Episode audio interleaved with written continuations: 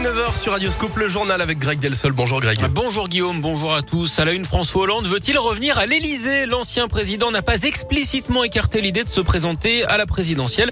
Devant des élèves d'un lycée de la région parisienne, il a indiqué qu'il prendrait la parole bientôt. Il a également expliqué, je cite, qu'un ancien président peut très bien refaire de la politique et être candidat à l'élection présidentielle. C'est arrivé. Fin de citation. Non mais attendez, excusez-moi par rapport à ce que je vous disais tout à l'heure. Le mec, il peut pas dire, euh, je sais pas, mais je vais prendre la parole. Mais bon, vous savez que c'est déjà arrivé. Ouais, hein, quand il même. ménage son petit suspense. Ouais, mais il hein. ménage rien du tout. De son côté, la primaire populaire, elle fait le plein, cette initiative pour désigner un candidat commun de gauche. 467 000 inscrits d'après l'un de ses fondateurs. Une bonne surprise, dit-il. L'entrée en vigueur aujourd'hui du pass vaccinal qui remplace le pass sanitaire. Pour ceux qui ont plus de 16 ans, un test négatif ne suffit plus. Hein.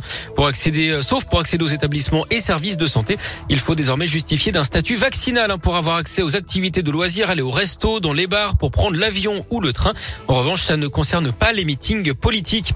En parlant du Covid, un peu d'optimisme, une sortie de la pandémie pourrait se profiler en Europe. C'est en tout cas ce qu'estime l'Organisation mondiale de la santé grâce à la vaccination et aux contaminations naturelles dues à Omicron.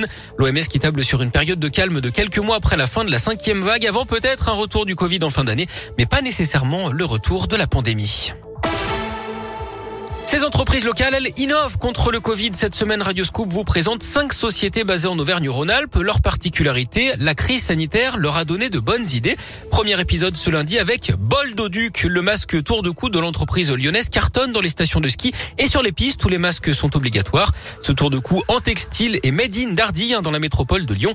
Il est donc deux en un. Il permet de se protéger à la fois du froid et du virus. Mais le directeur général de Boldoduc, Grégory Poiset, le reconnaît. Il n'a pas été simple de faire face à ce succès. Alors la demande a été très forte l'année dernière déjà.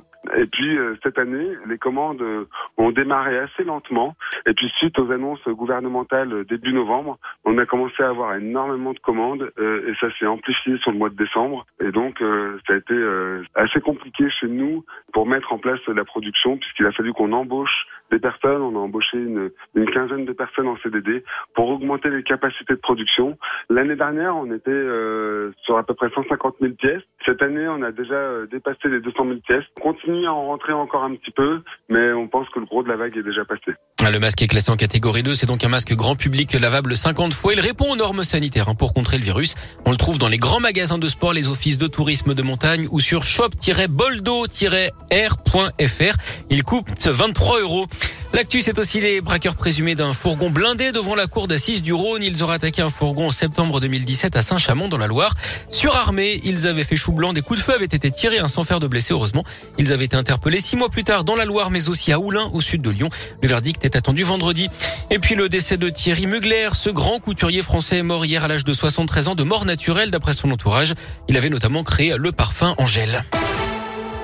Du sport et du basket. Victoire hier de Lasvel en championnat sur Rouen, 93 à 83. Villeurbanne est quatrième. Prochain match dès demain contre le Bayern Munich en Euroleague. Et puis déception chez les filles en Coupe de France. Les Villeurbanaises battues en quart de finale face à Basketland, 72 à 60.